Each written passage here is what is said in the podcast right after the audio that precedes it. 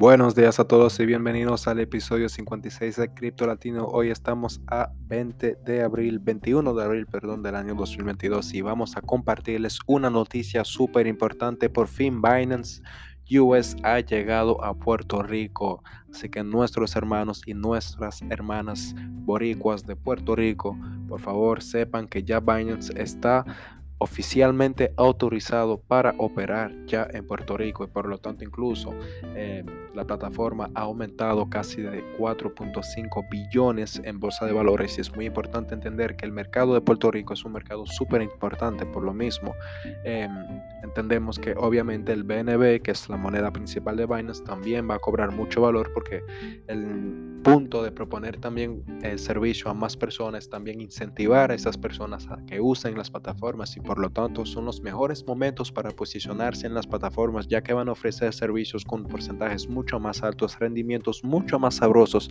y por lo tanto otra vez se trata de posicionarse antes de todo el mundo para generar los mejores beneficios. Así que no te pierdas la oportunidad, por favor, entra en Binance.us si estás en Puerto Rico o si tienes un amigo puertorriqueño, una amiga puertorriqueña, una tía, un tío, un familiar, para que simplemente puedan... Em, abrir Binance e incluso quizás disfrutar de los diferentes servicios que propone Binance. Recuerden que Binance.us no es la misma versión completa que está disponible, por ejemplo, en Europa o quizás algunos países de Asiática o América Latina. Es una, una versión mucho más limitada, sin embargo, propone servicios mucho eh, más sabrosos que quizás Crypto.com, FTX o incluso el mismo Coinbase, que son los gigantes que tienen obviamente la ventaja de seguir operando los Estados Unidos, ya que eh, comparación a Binance, no son entidades chinas.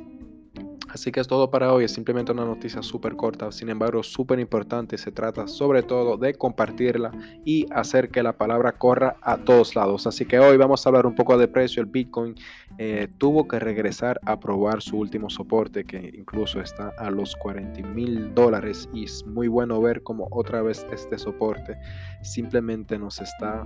Eh, bueno, defendiendo más o menos. Esperemos que no se trate de simplemente probarlo para romperlo, pero más bien para usarlo como siempre una zona de recarga y de rebote. Así que estamos, eh, pasamos incluso de un Bitcoin de más o menos 42 eh, mil, 43 mil dólares a casi 40 mil, incluso bajó hacia los 39 mil dólares. Así que es muy, muy importante entender de nuevo que el mercado de las criptomonedas es un mercado súper volátil y por eso mismo hay que esperar antes de posicionarse y no tomar decisiones precavidas, ¿ok?